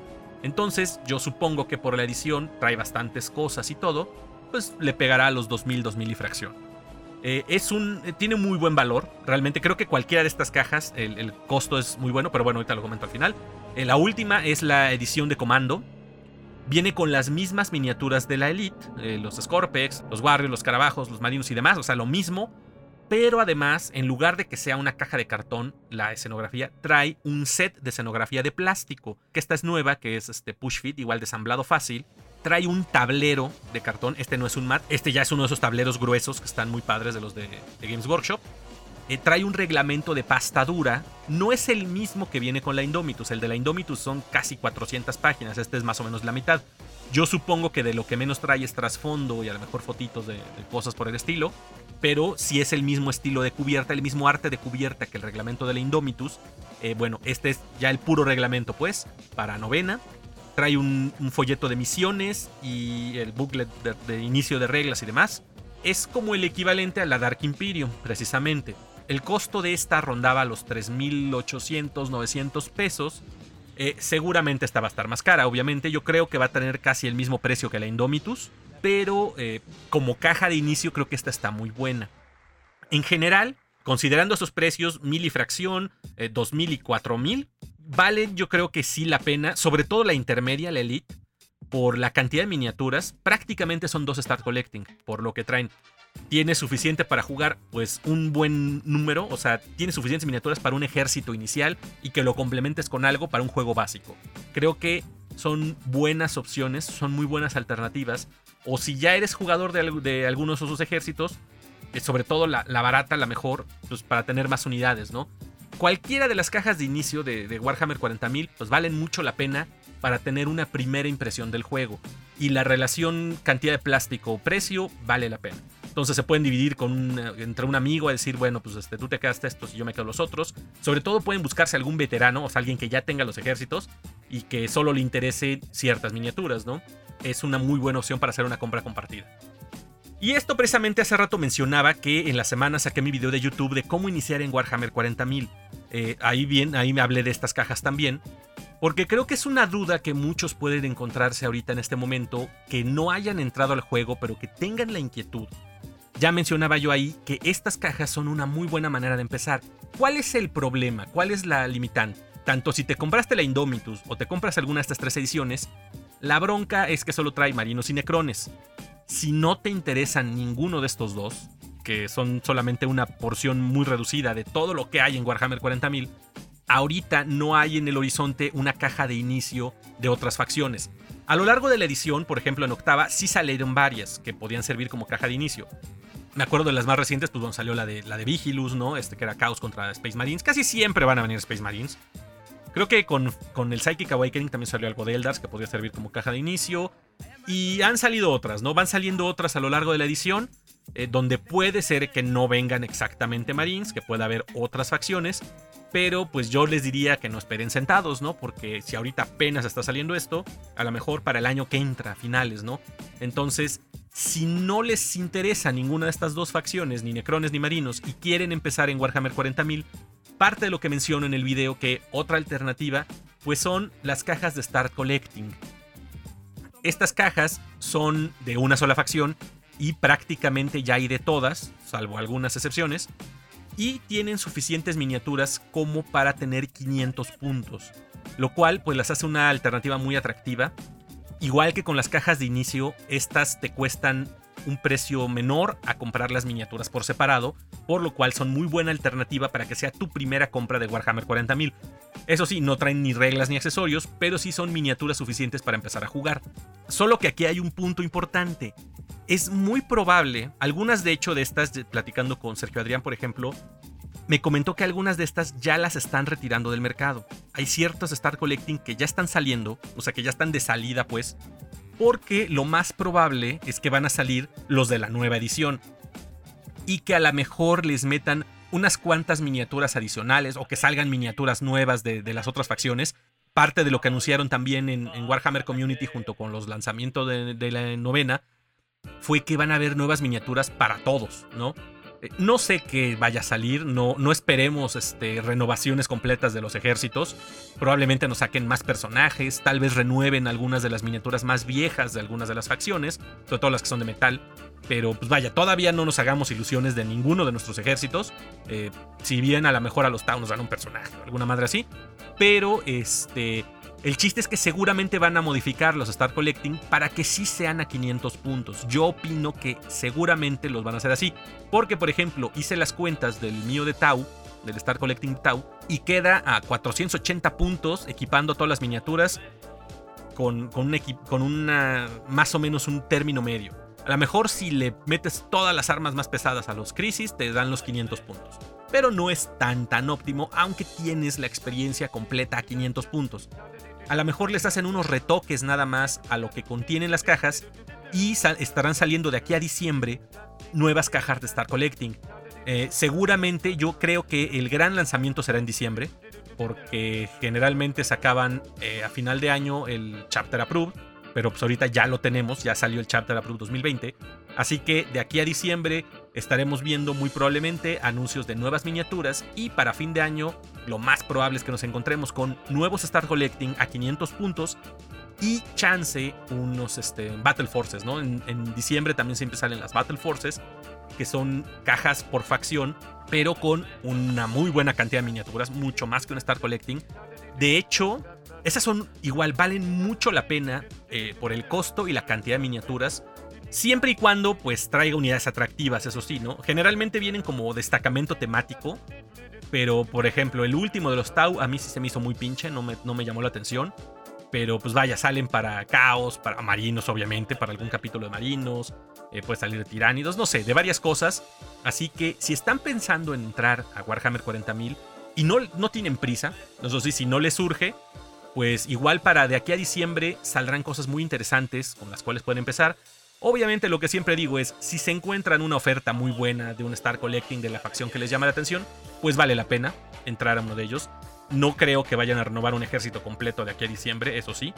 Podrán salir chacharitas nuevas, pero si no ven una oferta que les atraiga demasiado, vamos a ver qué, llega de aquí a diciembre. Les digo, vea, falta poquito, ya, bueno, ya con esta cuarentena, yo no sé cuánto es poquito, pero unos cuantos meses y seguramente nos encontraremos cosas nuevas para iniciar en Warhammer 40.000. Y precisamente platicando los 500 puntos y demás es porque ya jugué novena, ya tuve mis primeras partidas con las nuevas reglas y déjenme decirles que estuvo muy padre. No fue tan complicado como yo me esperaba. Eh, de hecho, jugué eh, con los mil hijos, con los Thousand Sons, que es la primera vez que juego con este ejército. Eh, jugué con mi amigo Mikkel. Y estuve apurándome precisamente para tener algo más o menos presentable de mis Thousand Sons. y jugué a mil puntos. Déjenme decirles que la experiencia es muy buena. De entrada, obviamente, pues la mesa ya es más corta, ya lo he platicado aquí. Es de 44 por 30 pulgadas. Eh, más o menos es de 1.20, poco menos de 1.20 por, por 90 casi, ¿no? Es, es 1.20 por 90 cerca, es casi la medida. Pero está muy bueno porque de entrada pues cabe en una mesa mucho más corta. Necesitas menos escenografía para que se vea bien, porque uno de los problemas de jugar con la mesa completa de 1.20 por 1.80, pues es que si no tienes suficiente escenografía, se siente pelón. Y aquí en este caso no es tan difícil tener la cantidad de escenografía que necesitas para llenar la mesa. Y con mil puntos yo llevaba una unidad de cultistas, una unidad de Sangors, una unidad de Rubik Marines, una de Scarab Terminators, a Ariman y un Hellbrut. Ah, y dos hechiceros. Fue una partida, o sea, llevaba yo la mesa llena, o sea, la, mesa se sentía llena, igual mi amigo Mikkel llevaba Grey Knights, y se puso muy bueno. La primera partida nos tardamos un poco más porque todavía nos estamos adaptando tanto a los cambios, por ejemplo, en cuanto a la fase de moral es una que presenta cambios interesantes. Eh, la fase psíquica no tiene demasiado que, haya cambiado. Las cargas, sí, el combate más o menos. La escenografía, cómo interviene la escenografía. Más o menos tenemos que estar checando las reglas para acordarnos. Pero en general no lo sentí tan complicado. Yo esperaba que, tal vez iba a haber más tropiezos, pero no, fue sencillo. En la primera que jugamos fue la misión simple, nada más de eh, controla un objetivo y tan tan, ¿no? O sea, no había más, este, más detalles en la misión. Y, nos habremos tardado un par de horas. bueno, nada más jugamos eso sí, tres rondas, porque ya para la tercera me estaban barriendo. Así que ahí la cortamos y empezamos otra, ahora sí con una de las misiones del libro, lo cual lo hace más interesante para los que llegaron a jugar ITC, pues es exactamente lo mismo, ¿no? Tienes un objetivo de la misión y además tienes que elegir tres objetivos secundarios con los cuales vas a puntuar. Entonces, pues tú vas definiendo, eh, de acuerdo a tu ejército, de acuerdo a las unidades y demás, qué vas a intentar hacer para conseguir tus puntos de victoria a la vez que te enfrentas al oponente. Y repito, el tamaño de la mesa se me hace muy cómodo jugamos a mil puntos. Eh, si jugáramos, o sea, se sentía lleno prácticamente, o sea, los, los madrazos eran desde la ronda 1. De hecho, si te aplicas bien, puedes hacer cargas de ronda 1, pero si no, por lo menos disparos, eso seguro ya hay. Y los mil hijos con sus poderes psíquicos, déjenme decirles que están perrísimos. Ah, y ese fue otro aspecto por el cual se me fue un poco más lento el juego. Fue la primera vez que jugué con psíquicos. De hecho, eh, pues di un salto de 0 a 100, porque con los Tau jamás había jugado una fase psíquica y ahora con los mil hijos jugué una fase psíquica con 10 poderes más o menos al, a, cada ronda. Pues estaba muy cabrón, tenía que estar revisándolos ahí constantemente que hacía cada uno y todo. Pero fue una experiencia buenísima. Les digo, los, los chingadazos empezaron desde la ronda 1. Y entonces, eh, pasando eso a 500 puntos, que no jugué y me quedé pendiente de jugar a, esa cantidad, pues serían más o menos la mitad de miniaturas, yo creo. Pero se me antojó mucho. Creo que va a ser una experiencia muy buena. Y yo mantengo mi opinión, y tengo que invitar a mi amigo Víctor, que es el que, el que más se opone a esto, en decir que yo creo que Kill Team va a perder muchísimos adeptos. ¿Por qué? Kill Team, su atractivo era que eh, se jugaba con menos espacio. Bueno, de hecho, el, el 40.000, la versión de 500 o 1000 puntos, que son patrulla e incursión, se juega con el equivalente a dos tableros de Kill Team. O sea, tú comprabas cualquier caja de Kill Team, traía un tablero, bueno, dos de ese tamaño, hacen exactamente uno para 40.000. Y pues el, parte del atractivo de Kill Team era que se jugaba en un espacio muy reducido, que se jugaba con pocas miniaturas en comparación con un juego de 2000 puntos de, de, de Warhammer 40.000. Y pues era relativamente rápido. Si ya te sabías bien las reglas de tanto del juego como tus unidades, pues se te podría ir como en una hora y media un juego de, de Kill Team. Pero ¿qué pasa ahora? En el doble de espacio, que sigue sin ser mucho, con una cantidad más o menos similar de escenografía. Si bien necesitas un poquito más, no es demasiado. Pero a diferencia del Kill Team, que juegas con un promedio de entre 5 y 10 miniaturas, pues aquí le vas a estar metiendo unas 20-30 miniaturas con distintas habilidades, con poderes, con vehículos, puedes incluso incluir vehículos o unidades grandes, y tener de la misma forma un juego muy dinámico donde manipulas ejército, no personajes, híjole, a mí me atrae más definitivamente a mí me atrae más. Eh, mi amigo Vic Bueno decía que parte de lo que tiene Kill Team de distinto es lo táctico. Pero creo que aquí en, la novena tiene igual un aspecto muy táctico, tienes que pensar muy bien tus estrategias, sobre todo si estás jugando misión. Eh, creo que yo tengo, me quedé con muchas ganas también de probar el sistema de cruzada, que, empieza, que puedes empezarlo así en Combat Patrol. Así que creo yo que por lo menos en mi caso, es mucho más atractivo jugar una partida de Warhammer a 500 puntos que una de Kill Team. En términos logísticos me implica lo mismo, prácticamente, nada más es cargar tantitos más monos, pero si bien pues las estrategias, digamos, con las que juegas a Kill Team son distintas, yo prefiero jugar 40. La verdad, a mí se me hace mucho más atractivo. Si me lleva más o menos el mismo tiempo y el mismo espacio casi, yo prefiero jugar una partida de Warhammer 40.000 que una de Kill Team. Y yo creo que muchos van a estar en la misma, este, en el mismo tenor que yo. Jugábamos Kill Team porque era como que, pues bueno, la probadita, ¿no? Ya que no podía jugar el otro, pues me quedo con la opción chiquita. Yo ya realmente el Kill Team difícilmente lo voy a retomar, salvo a lo mejor para casos especiales como el Arena, que, que tiene un sistema de juego muy distinto. Este, ya lo voy a relegar definitivamente. De vez en cuando me echaré mis partidas o algo, pero, pero me, voy por, por novena, ¿eh? O sea, sí me quedo con, jugar Warhammer 40.000 en formato corto a jugar este Kill Team. Me encantó. Y a mil puntos, les digo, creo que es un justo medio bastante bueno. Voy a hacer la prueba de jugar a 500 en una de mis noches de, de juego. Voy a hacerlo yo creo que hasta la otra semana, ahorita no voy a tener tiempo. Pero hacer una partida a 500 puntos de hecho, voy a procurar utilizar exactamente los contenidos de los Star Collecting. Yo tengo Tau y mil hijos, así que los voy a enfrentar con lo que viene en una caja Star Collecting, para que sea prácticamente 500 puntos y sobre todo los nuevos puedan darse cuenta cómo pueden jugar con una sola caja. Con una caja, qué tan buena es la experiencia. Ese es, el experimento que quiero hacer, eso es lo que quiero demostrar, que también puedes saberte un juego con lo que te cuesta una caja, con lo que tiene una caja pues de inicio de las Star Collecting, para tener la experiencia completa de Warhammer 40.000. Desde allá yo anticipo que mi opinión es que va a ser mucho más rica que Kill Team, pero bueno, ya les platicaré, ya lo veremos la semana que entra en una partida de novena a 500 puntos y definitivamente está muy buena la experiencia. Un poco más simples algunos aspectos, eh, en general creo que está más pulida. Por ejemplo, la fase de moral, creo que es algo que se me hizo muy bueno. Muy bueno, me gustó mucho el cambio.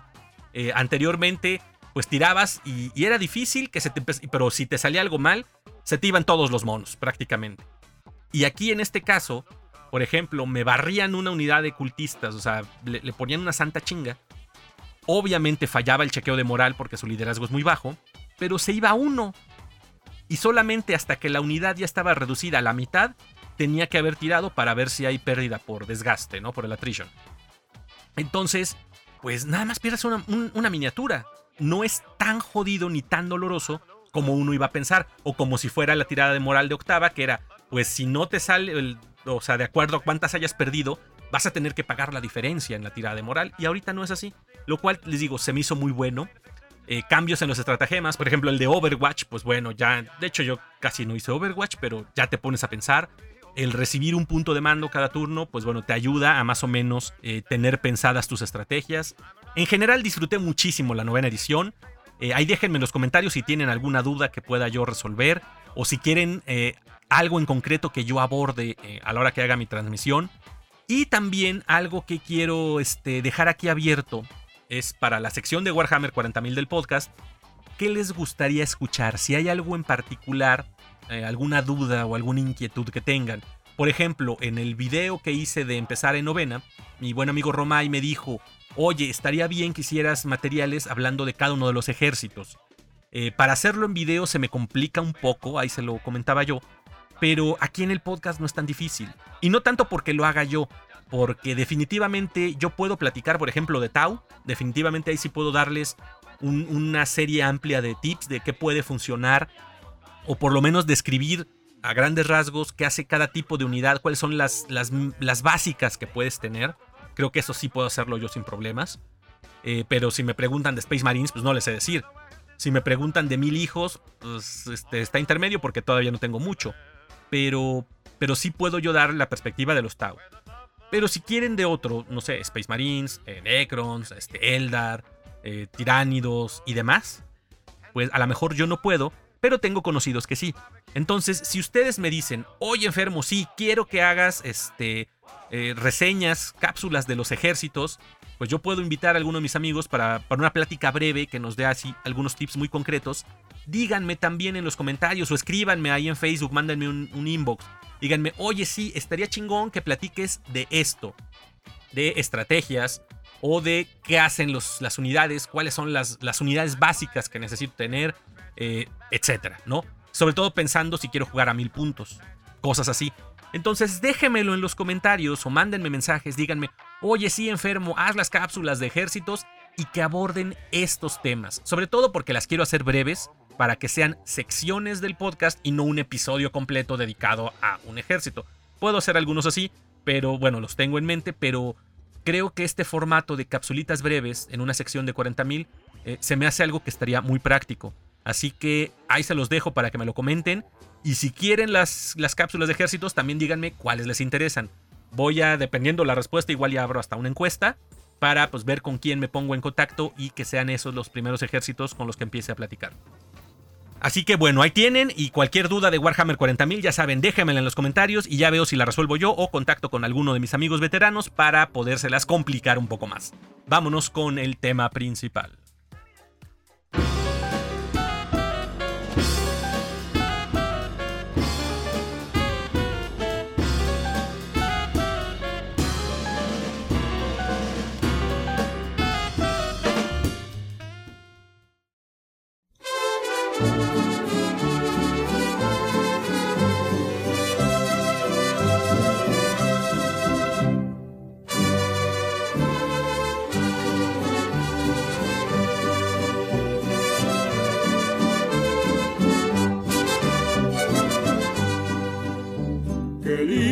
Está la mañana en que vengo a saludarte.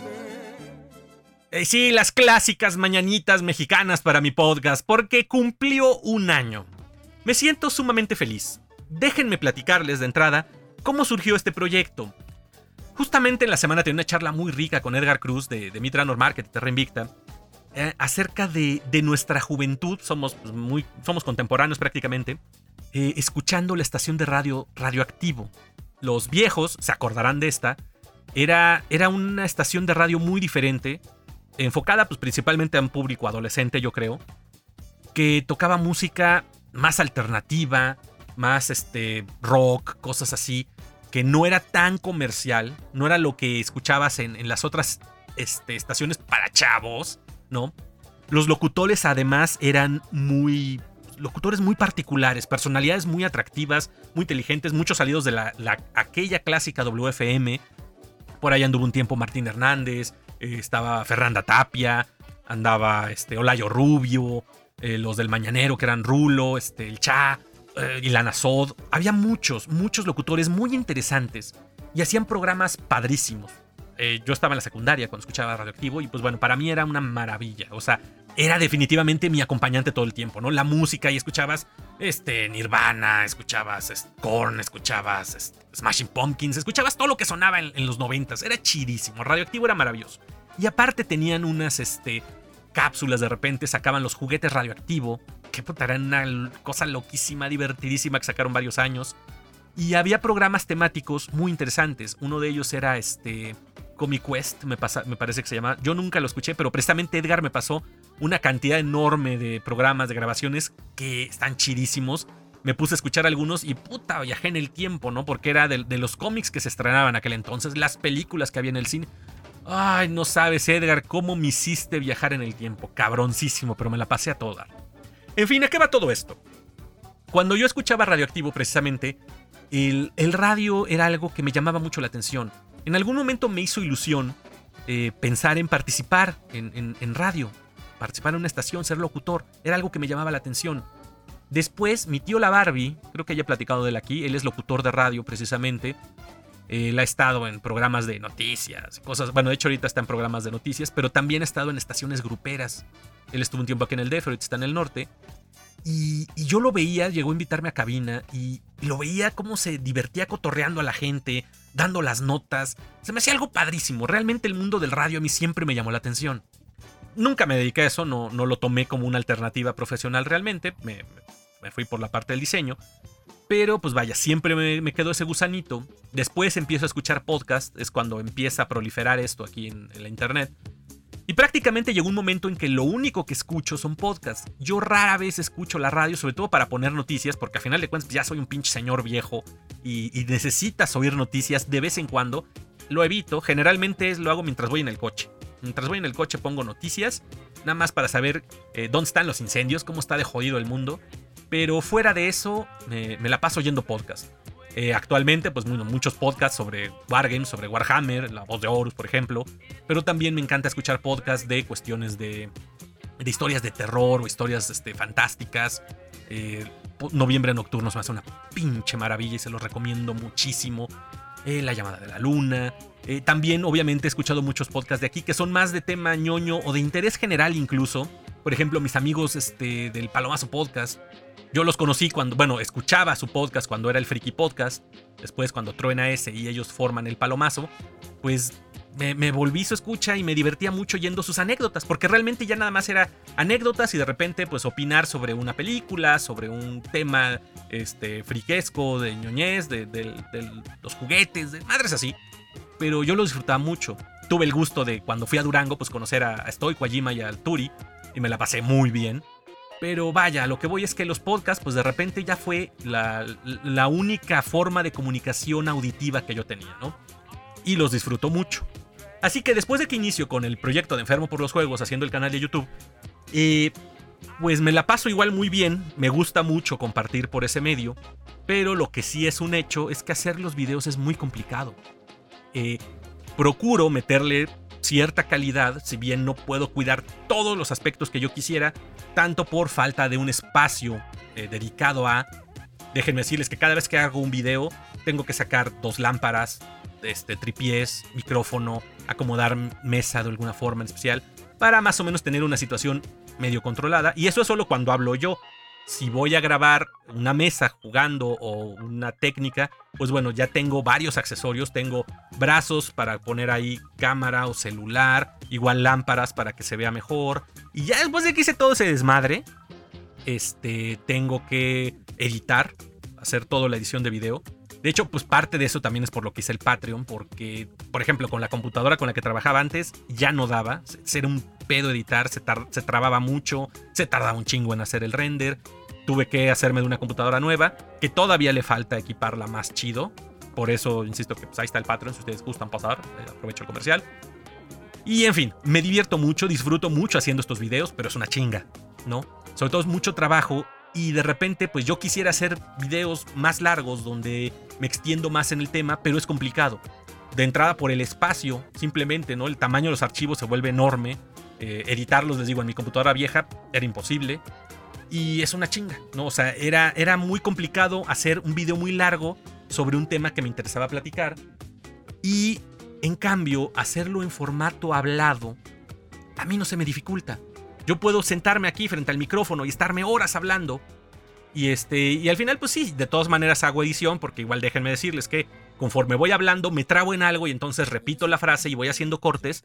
Eh, en general casi no se nota, pero bueno, los que tengan oído fino por ahí escucharán eh, cuando se corta una frase, cosas por el estilo.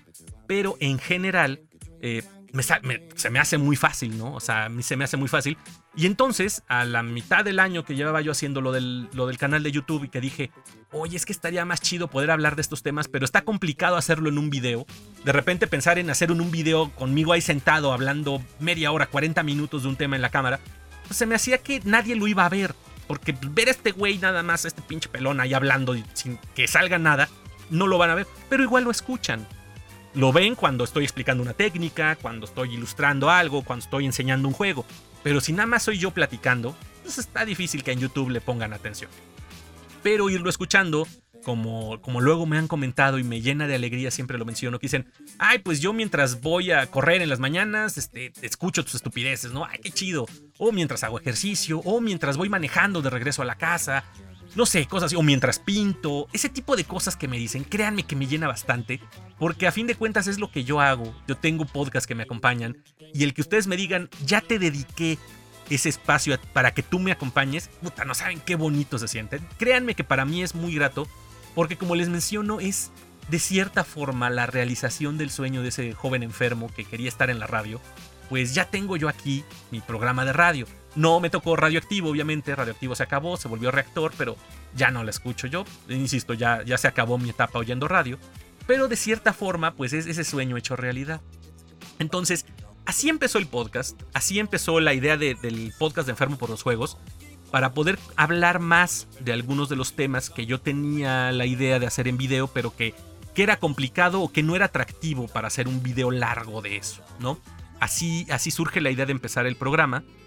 Y me aventé, así sin, sin, sin agua va.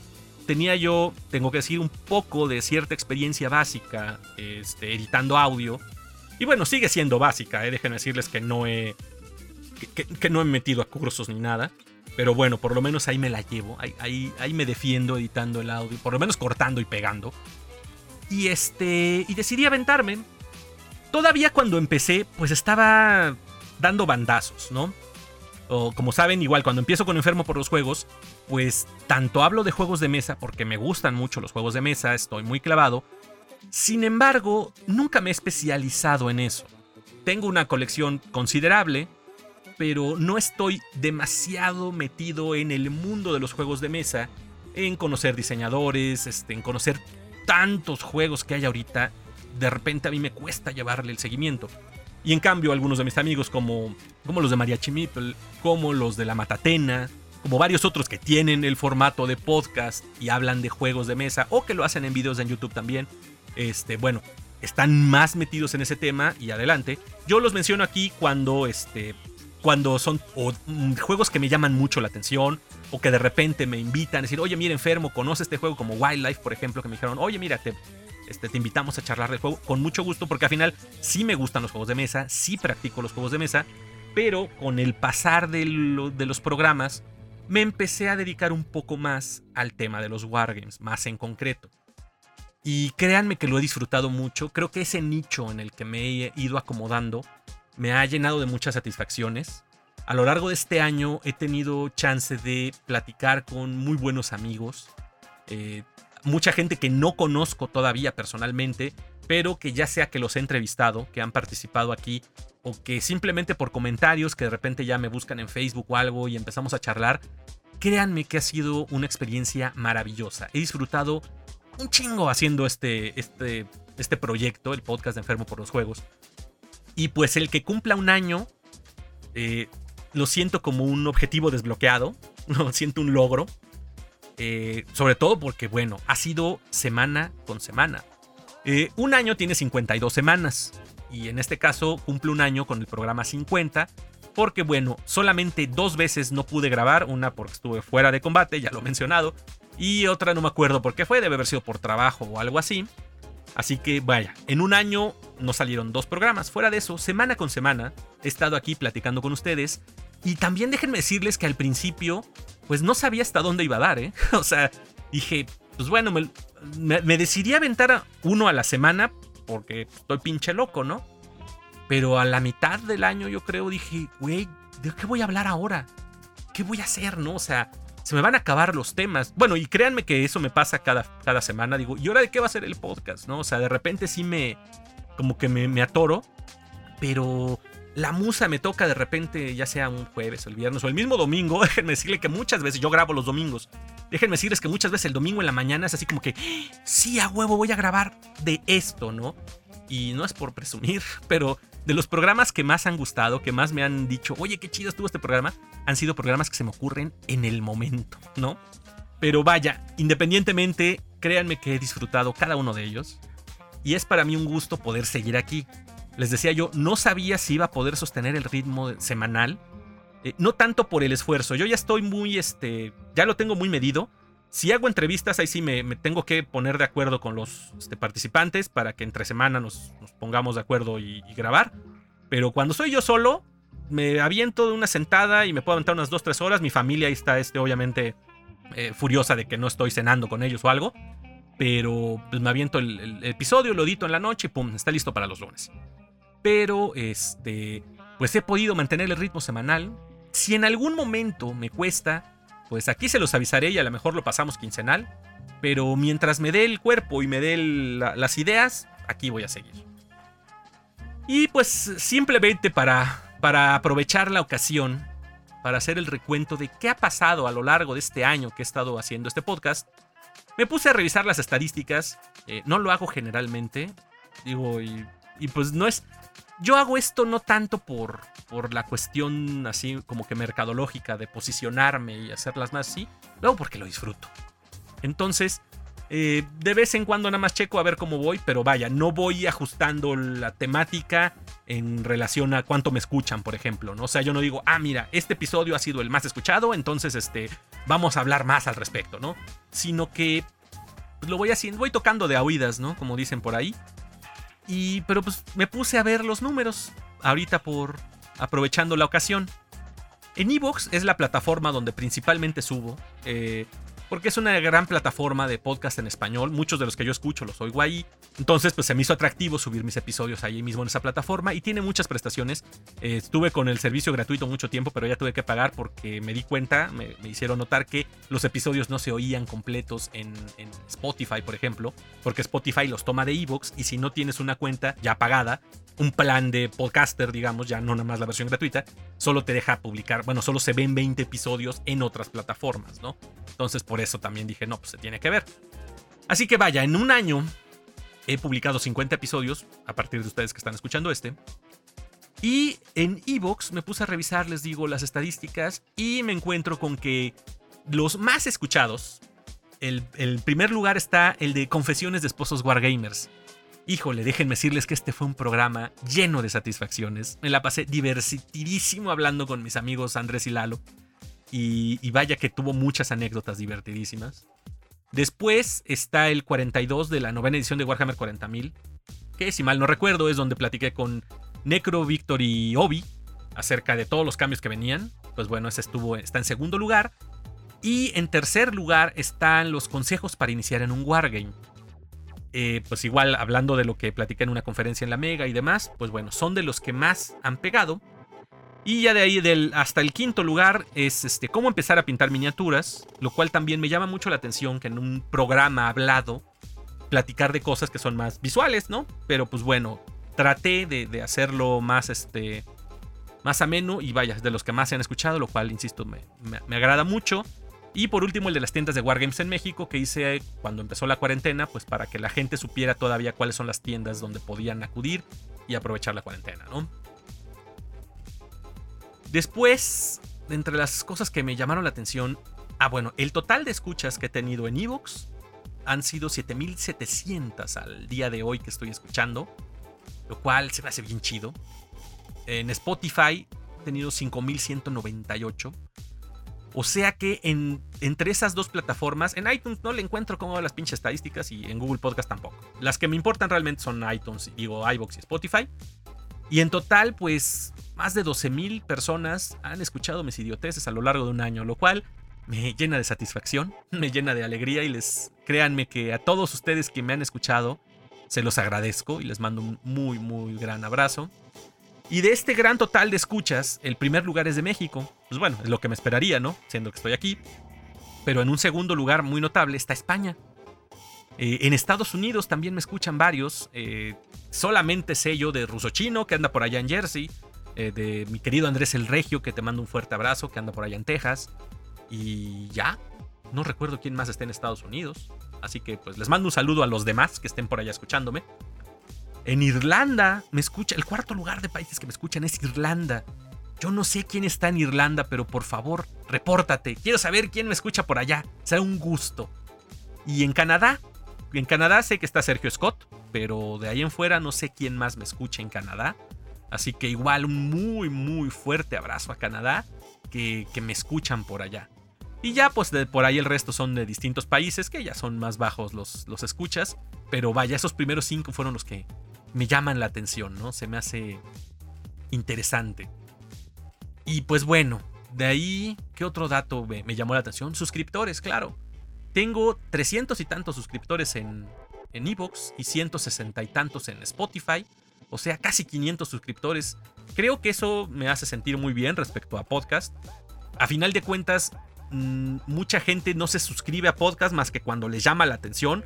Así que me siento muy honrado de que casi 500 personas me escuchen semana con semana. Se los agradezco muchísimo. Y bueno, en general, ¿qué ha habido en esta larga experiencia grabando aquí? He tenido programas que son, pues, de distintas índoles. He tenido muchas charlas con amigos que les digo, me han permitido conocer a, muchas personas. Por ejemplo, creo que mi primer eh, programa con entrevistas fue platicando con Punchet Games y la Guardia del Pirata. Ahí conocí a Omar y Jorge. Y pues a partir de esa experiencia, déjenme decirles que ha sido muy, muy grata la amistad. Nos volvimos buenos amigos. Tanto que pues ahorita ya tenemos otro proyecto en conjunto con Omar. Este, siempre hay cotorreo con, este, tanto con Omar como con Jorge. Ellos lanzaron su proyecto de Fuera del Tablero y pues siempre nos estamos cotorreando, siempre nos estamos este, tirando. Pero es divertidísimo y les, les aprecio mucho a ambos. Y pues vale, empezó a partir del podcast, ¿no? Esa fue mi primera entrevista. En los primeros episodios hablé de este, los tipos de juegos de mesa, una especie de clasificación que hice eh, a partir de documentarlo y más o menos de mi experiencia. Hablé una vez de Kickstarter, ¿no? De, también de experiencias comprando y jugando ahí. Hablé de una vez cuando uno de mis muchos viajes el año pasado, cuando todavía se podía viajar. Pues de bueno, cómo era mi experiencia viajando con mis miniaturas y demás, que me las llevaba para pintarlas, He hablado de Wargames de miniaturas, empecé en un episodio hablando de, mi experiencia jugando. He hablado del juego competitivo, acerca de cómo es esa. las distintas experiencias jugando en, torneos y demás. He hablado de, cómo pintar, ahí tanto el programa 7 ya empezó ahí y en distintas ocasiones. Eh, he hablado en algún momento también acerca de si soy coleccionista o acumulador, donde doy mis perspectivas. Eh, hablaba de eso hace rato un poco también, de, cuando empezamos a comprar las cosas por el puro placer de tenerlos. tuve el programa que les mencionaba hace un momento, el Confesiones de Esposos Wargamers. Aquí fue otro donde tuve invitados y que fue divertidísimo. Fue una experiencia buenísima con mi amigo Lalo y Andrés. He seguido hablando de temas como de juegos de mesa, por ejemplo, eh, época dorada o saturación. En ese momento me puse a revisar los listados de juegos que hay en la Board Game Geek, la cantidad de Kickstarters que salen al año y bueno, yo ahí tengo mi opinión acerca de cómo está el mundo de los juegos de mesa. He hablado de juegos temáticos, de manías de jugadores, este me divertí mucho haciéndolo porque vaya que tenemos manías los que jugamos juegos de mesa. Temas donde hago análisis como la dependencia del idioma, otro que fue tipos de jugadores, Hice el de consejos para iniciar en un wargame, que bueno, son cosas que he ido abordando en distintas ocasiones, también en entrevistas o algo, pero una serie de consejos genéricos a lo mejor tal vez. Hice un temático en diciembre de juegos de Star Wars, porque obviamente fue cuando, cuando iba a salir Rise of Skywalker, así que hablé de todos los juegos que tengo y que he jugado de Star Wars. Otro episodio que disfruté mucho con entrevistas fue el de Mercenarios del Pincel. Aquí me acuerdo muy bien, invité a Alan, invité a Necro, invité a Pitayas, a Johnny el viejo y si mal no recuerdo Sergio Adrián estuvo ahí conmigo y este pues fue muy chida la experiencia. No, creo que Sergio Adrián estuvo en otro episodio, ahora que recuerdo. En fin, fue una experiencia muy padre platicar con todos ellos que como grandes artistas, cada uno de ellos se me hacen sumamente talentosos, con un estilo propio, con, con, cualidades enormes y además excelentes personas todos. He tenido el gusto de conocerlos a todos y todos son valiosos, muy buenos amigos. Eh, es muy interesante escuchar tanto cómo empezaron, cuáles son sus perspectivas sobre el trabajo con distintas herramientas, las técnicas que les gustan y demás. Es muy padre. Para todos los que estén empezando a pintar, les recomiendo mucho que se, que se den una vuelta por el episodio 19 de Mercenarios del Pincel. Eh, también el siguiente episodio fue de cómo, cómo empezar a pintar miniaturas. A partir de la experiencia propia, a partir de lo que me platicaron los pro, mis amigos. Pues bueno, una guía de, de tips, de sugerencias para empezar a pintar miniaturas. El episodio 21 es el único que ha sido prácticamente algo diferente a los juegos de mesa, porque hablé de la película de Rise of Skywalker. A final de cuentas, en el corazón de las primeras cosas que tengo como fanatismos es Star Wars. Así que hice un episodio fuera del tema de los juegos de mesa, que fue Rise of Skywalker, y creo que es el único que he hecho en un año donde no se hable de juegos de mesa Eh, salvo el, el, que siguió, que fue el recuento de 2019 y el primer aniversario del canal de YouTube. Eh, ahí, bueno, pero a final de cuentas son experiencias de juegos, ¿no? Otro tema que fue muy bueno, que, que disfruté mucho. Ah, pero antes. El episodio 23 fue conociendo Wildlife de Card Game. Que les mencionaba yo ahorita, son algunas de las experiencias que he tenido en, en juegos. Y que fue muy padre conocer a Adrián, eh, que tuvimos la demostración, fue en el Duende, conocí el juego, me gustó mucho y fue una experiencia muy padre. Insisto, yo no dejo los juegos de mesa a un lado, eh, pero pues vaya, solamente ya cuando son temas o cosas que me, que me invitan o me jalan demasiado es cuando me voy, porque he decidido con el tiempo irme decantando a los wargames de miniaturas, ¿no? Pero pues la experiencia con Wildlife fue muy buena. Y por cierto, ya va a salir su Kickstarter en cuanto esté, les aviso. Eh, el episodio 24 de No tengo con quién jugar fue uno muy, muy bueno. Platicando la perspectiva de que, bueno, cómo convencer personas, cómo atraer gente al juego. Y el siguiente que fue No tengo tiempo de jugar, que también está cabroncísimo, ¿no? Así como que ideas para cómo, cómo sacarle jugo al tiempo, porque sobre todo cuando estamos en los Wargames, es, es un tema muy complicado que parte de lo que mencionaba con Warhammer con la nueva edición, que bueno, el tiempo ya es un factor que, que se puede eh, atenuar, ¿no? Que está muy... Me gusta mucho esa perspectiva, pero bueno, ahí está ese episodio. Después tuve una charla muy buena con el simio, que en ese entonces él trabajaba en Gamesbar, acerca de eh, los torneos de Warhammer 40.000 y sobre todo enfocándonos al torneo que se iba a realizar en la Mega XP, bueno, que en ese entonces eh, fue posterior, y estuvo muy chida la plática con él para saber cómo estaba el, entorno competitivo aquí en México. Luego de eso hice un programa de Conociendo Warhammer 40.000, porque a final de cuentas venía yo hablando mucho del juego, pero nunca lo había presentado formalmente, ¿no? De cómo, cómo acercárselo al público. De ahí siguió una charla acerca de la Mega XP con, este, con Lorena, para hablar de cómo iba a estar el, el evento, que íbamos a encontrar ahí todo, que también fue muy chida la entrevista con ella y le agradezco mucho que me la concedió. En el siguiente episodio hablé con mi queridísimo amigo Sergio Adrián, porque nos visitó aquí en la Ciudad de México y estuvimos, hicimos una gira por tiendas y fue una experiencia chidísima. Eh, el conocer a Sergio Adrián fue para mí un gusto, carnal. Te mando un abrazote nuevamente. Y, el tener esa charla pues fue muy rica, ¿no? Fueron esos episodios con invitados que estuvo a todo dar. Y luego hubieron dos episodios de Crónica de la Mega XP, donde puse los audios de la gente que entrevisté allá. Fue una experiencia muy chida. Lástima, ahí parte también de, todavía de las cosas que voy aprendiendo en el camino. Es este, necesito equipo para grabar en, locación, ¿no? O sea, que, que, que, aísle bien el audio para que yo pueda hacer los, las grabaciones y que se oiga muy bien a pesar de que sea en un espacio como una expo. Aunque tengo que decir que ahorita pues no es tanto problema, lamentablemente, porque a partir del siguiente programa, que salió el 23 de marzo, se llamó Recomendaciones para el Encierro. Justamente marca una época, bueno, marca el inicio de la cuarentena. Para ese día yo, yo ya estaba en cuarentena, ya, ya me habían mandado a casa. Y estoy viendo que fue del 23 de marzo. Ay, cabrón. Ya van cinco meses encerrado prácticamente. Y aquel fue el primer programa donde yo platicaba que, pues bueno, yo sugería que este, pintar miniaturas iba a ser una muy buena experiencia para, llevar para sobrellevar el encierro. Y ahora que llevo cinco meses, este, les puedo decir que sí me ha ayudado mucho. Y yo veo que a muchos también han estado en la misma situación. Que el estar pintando miniaturas nos ha ayudado. Y todo lo veo precisamente en los reportes de pintura que hemos estado haciendo. Eh, se ha notado mucha participación. Y pues creo que esto nos ha ayudado bastante. Eh, después de ahí hablé sobre los juegos de mesa en pantalla.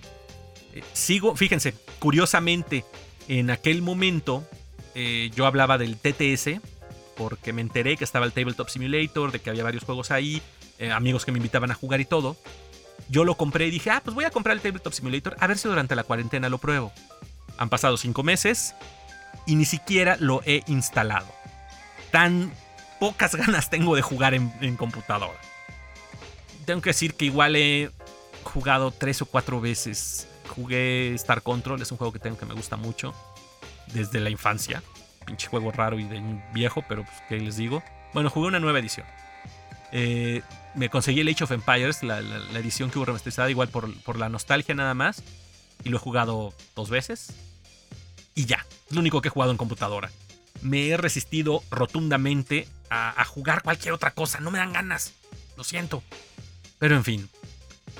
Eh, después tuve igual una entrevista maravillosa que, este, que fue el testimonio de mi amigo Everett, el niño rata, que nos platicó una, una historia de vida muy cabrona.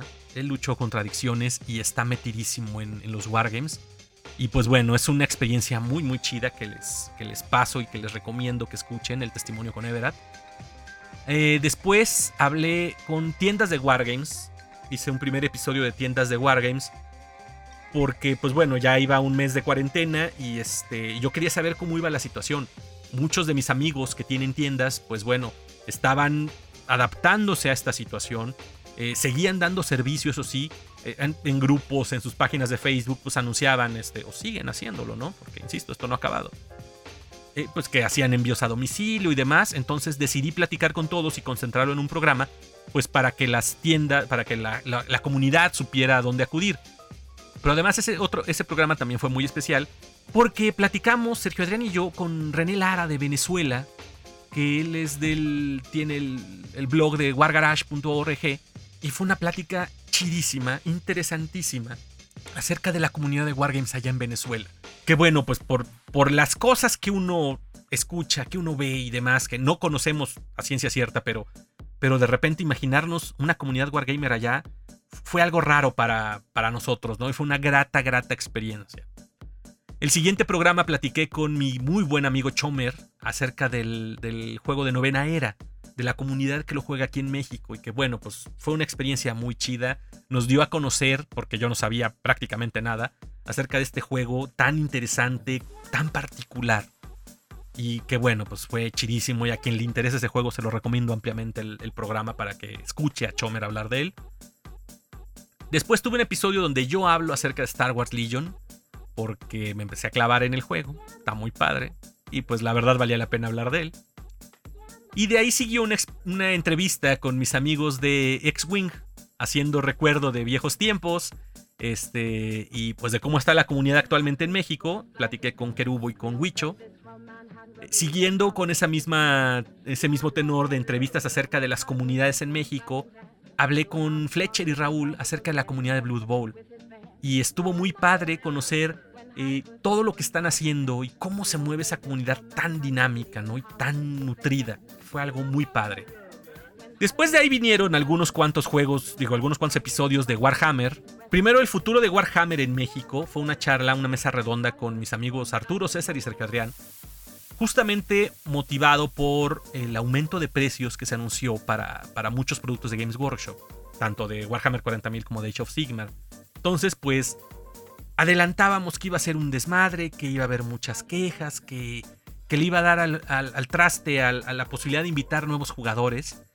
Y qué callada de hocico nos dieron para el siguiente episodio, que fue el de la novena edición de Warhammer 40.000. Justamente después de, de ese anuncio de precios, a una semana después, hacen el anuncio de la novena. Puta, fue un cambiazo. Entonces, para ese episodio me acompañaron Obi, Necro y Vic y pues fue toda una revolución, O sea, de ese, en una semana se olvidó todo el tema del aumento de precios y nada más fue el hype por conocer la novena edición, ¿no? Esto fue el primero de junio y desde ahí hasta hoy han sido programa tras programa hablando de Warhammer, ¿no? Tanto que ya hice una sección en el programa. Eh, de ahí precisamente fue otro programa acerca de Warhammer y la situación de los Wargames en México. Eh, sobre todo porque igual muchas veces derivado de charlas con, este que salen en la noche de pintura, por ejemplo. Mi amigo Alan siempre mete temas interesantes ahí como para, discusión. Y bueno, ahí surgió el tema de que por qué Warhammer es el más popular o aparenta ser el más popular aquí en México, ¿no? Entonces, pues ahí hice un, análisis de, por qué, desde mi punto de vista, el juego es más conocido. No porque sea el mejor, no porque sea el más chido, porque tenga las mejores miniaturas, sino simplemente es el que es más conocido. Ahí les recomiendo también mucho ese programa, me divertí mucho haciéndolo. Y otro que después fue maravilloso fue la charla con Arnold de Cuba acerca de la comunidad de Warhammer que hay allá. Otro programa que fue una tremenda revelación, el conocer todo lo que pasa allá. Bueno, a muchos nos tocó. Y tanto que pues ya lo comenté aquí en las semanas anteriores, se hizo una colecta, ya se envió un paquetote de cosas de todo lo que juntó la comunidad generosamente para allá Cuba. Y pues bueno, se le va a ir haciendo llegar a Arnold las cosas de a poquitos porque no se le podía mandar todo junto. Pero con la esperanza de que sea algo muy grato para la comunidad, les mando un abrazote de parte mía y de todos los que, que apoyamos desde aquí a la comunidad de Warhammer en Cuba.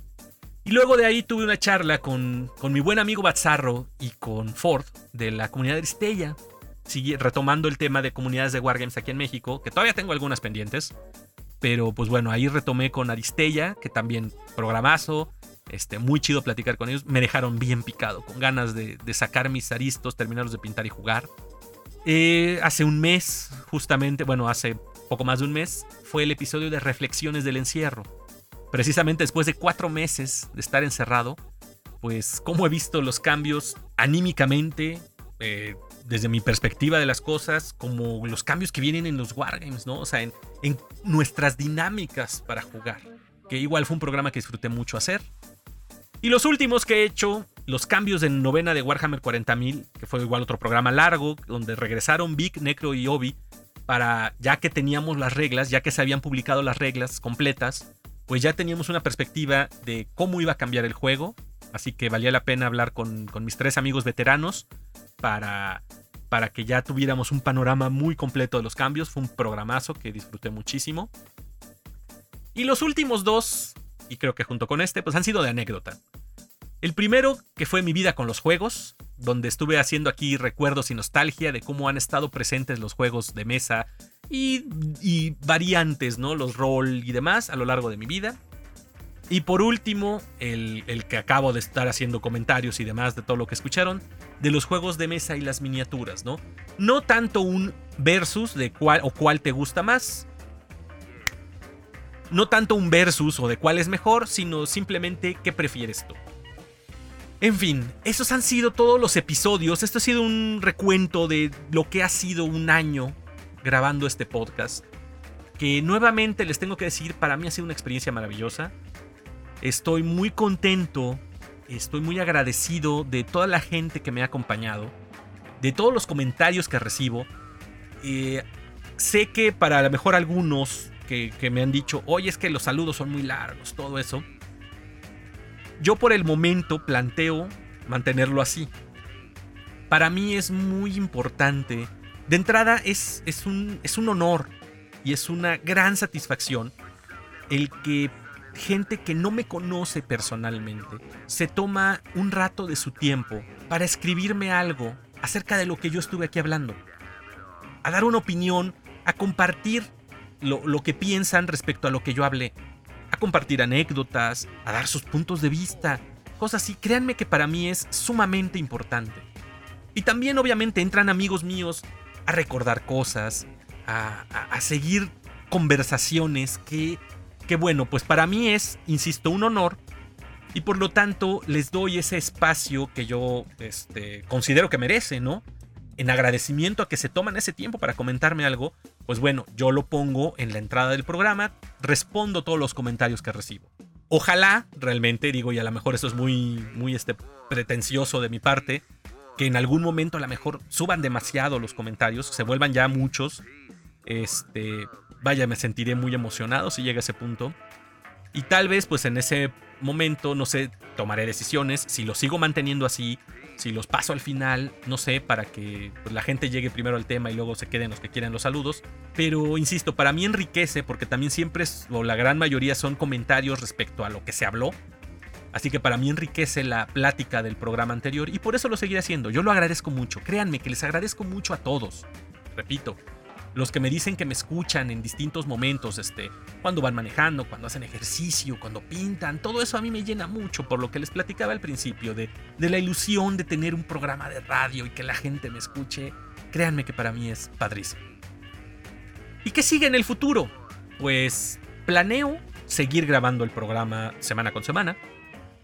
Insisto, hasta donde me duren las fuerzas o hasta donde me lleguen las ideas.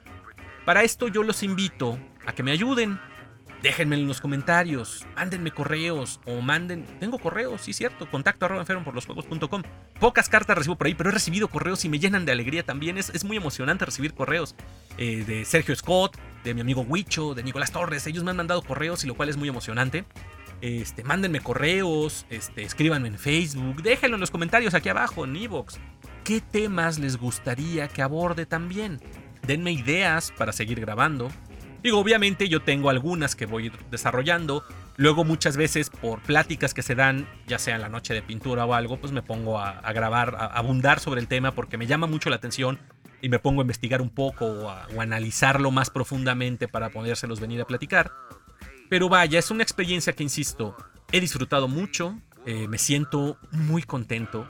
Es, es, como, insisto, ese sueño hecho realidad. Me, me lo he pasado muy bien grabando. Y por eso pues planeo seguirlo haciendo. Mientras me rinda el tiempo, mientras tenga fuerza y mientras las ideas no, no fallen, aquí voy a seguir con, con, ustedes compartiendo semana con semana. Por el momento así planeo que siga el, el año que viene. Bueno, el, el año que empieza, veremos hasta dónde llega. Planeo seguirlo semana con semana. Y pues aquí estaré escuchando, leyéndolos y contestándoles con las cosas que se me van ocurriendo. Muchas gracias por todo un año acompañándome y aquí seguiremos.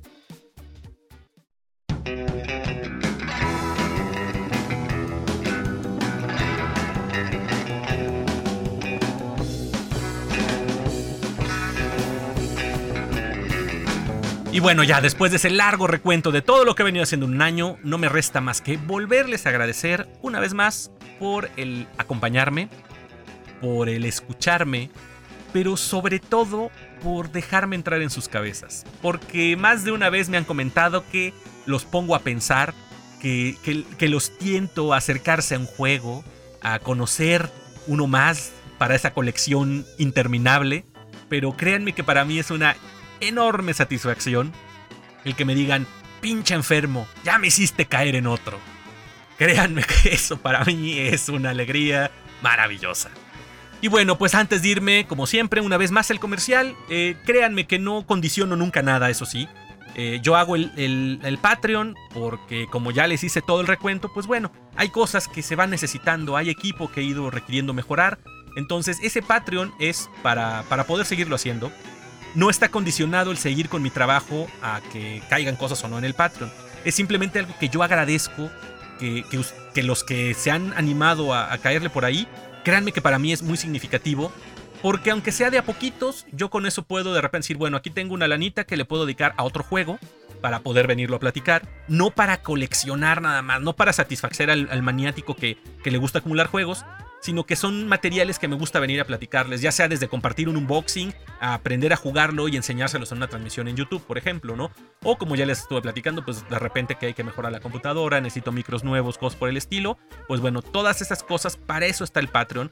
No condiciono yo nada, porque empecé haciendo este, este programa sin recibir nada y sin pedir nada.